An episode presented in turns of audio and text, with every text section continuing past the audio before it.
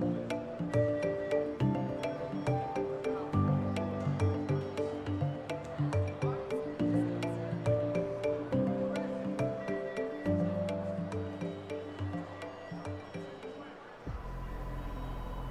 Lunes 28 eh, de septiembre son aproximadamente las 8 menos 10 de la mañana aquí en la costa este de Estados Unidos, en la ciudad de Nueva York y vemos eh, cómo los futuros de Wall Street comienzan la semana indicando fuertes subidas de 364 puntos en estos momentos eh, para el Dow Jones, están a 500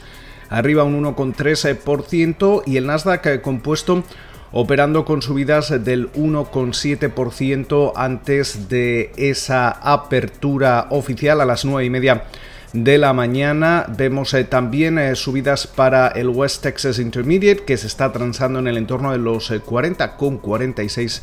dólares el barril y la rentabilidad del bono americano a 10 años se mueve en el entorno del 0,67% en una semana que sobre todo eh, llega eh, precedida por esa decisión a última hora del domingo de un juez del Distrito Federal eh, de Columbia de bloquear temporalmente esa prohibición de descargas de TikTok que estaba prevista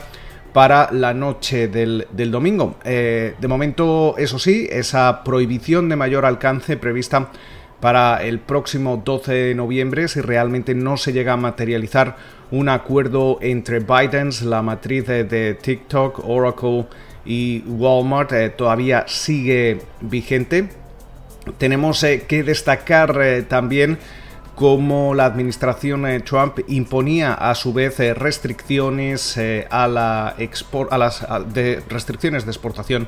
de componentes al mayor fabricante de semiconductores de China, SMIC. esto lo que hace es aumentar esas tensiones entre Washington y Pekín en un momento en el que esas restricciones de exportación ya pesan eh, sobre Huawei y, mientras tanto también vemos presiones de Washington entre sus ah, aliados eh, en el extranjero, especialmente en Europa y eh, precisamente en Alemania para que prohíban el uso de equipos de telecomunicaciones de Huawei en el desarrollo de las redes 5G. También eh, hemos eh, conocido cómo Uber ha recuperado su licencia para operar en Londres eh, después de 18 meses suspendida. Y tenemos que tener en cuenta cómo Amazon ha anunciado que su Prime Day, ese día de, rebajas que normalmente solía ocurrir durante el verano, está previsto para el próximo 13 y 14 de, octubre. Esto es importante porque este año, dadas las eh, circunstancias, eh, también se habla que eh, ese, esa temporada de compras navideña que oficialmente daba, daba comienzo con el Black Friday, el Viernes Negro, en ese fin de semana de, de acción de gracias, se adelanta cada vez más y de hecho ya se habla de que, de que esas eh, compras eh, de cara a la temporada de, ventas navideña podrían empezar eh, tan pronto como el mes de octubre. Mientras tanto, también estamos ya listos para ese debate presidencial, el primer debate presidencial entre el presidente de Estados Unidos, Donald Trump, y su contrincante demócrata Joe Biden, que tendrá lugar la noche del martes. Mientras eh, tanto, el eh, New York Times eh, ha sacado los colores al presidente, afirmando que solo pagó 750 dólares en impuestos en 2016 y 2017 y durante alrededor de la década anterior no pagó impuestos sobre la renta, básicamente porque eh, afirma o afirmaba que em, perdía más dinero del que, del que ganaba. Toda esta situación va a seguir trayendo cola durante los próximos días porque sobre todo el New York Times eh, también ha, dicho que como está teniendo acceso a todo este tipo de información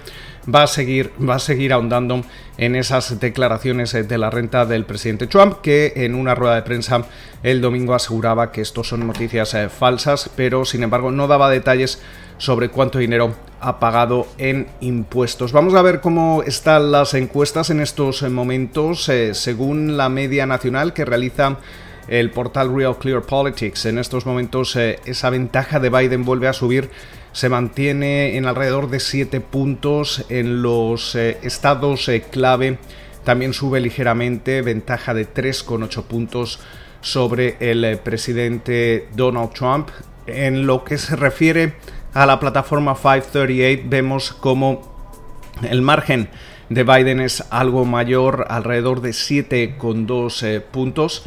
En una semana en la que también vamos a estar atentos a las eh, salidas a, bolsa aquí en Estados Unidos. Vamos a ver dos salidas directas en la New York Stock Exchange. Esto quiere decir que estas eh, compañías no emiten nuevas acciones, eh, sino que normalmente sacan a bolsa las acciones ya emitidas, normalmente a inversores que, ya han comprado esas acciones o acciones que están en manos de los empleados. Es el caso de Palantir y Eiseina, pero hay que destacar cómo eh, la recaudación de todas las salidas a bolsa aquí en Estados Unidos en lo que llevamos de año superan ya las registradas eh, durante todo el año pasado, durante 2019 y de momento parece que nos eh, vamos a, encontrar con el mejor año desde 2014 pese a esa pandemia y que a comienzos eh, de, de año veíamos cómo se frenaba esa, actividad de salidas a bolsa. Hay múltiples eh, factores, no solo eh, el repunte que veíamos en los mercados desde los mínimos de, de marzo, también las eh, condiciones financieras gracias a la Reserva Federal y su política ultracomodaticia y sobre todo también la, euforia que están generando algunas fórmulas para salir a bolsa como es el caso de las SPAC o de esas eh, compañías de cheque en blanco. Con lo cual muchísimas eh, referencias para comenzar la semana. Esperamos que pasen ustedes una feliz jornada y nos escuchamos de nuevo en la mañana del martes.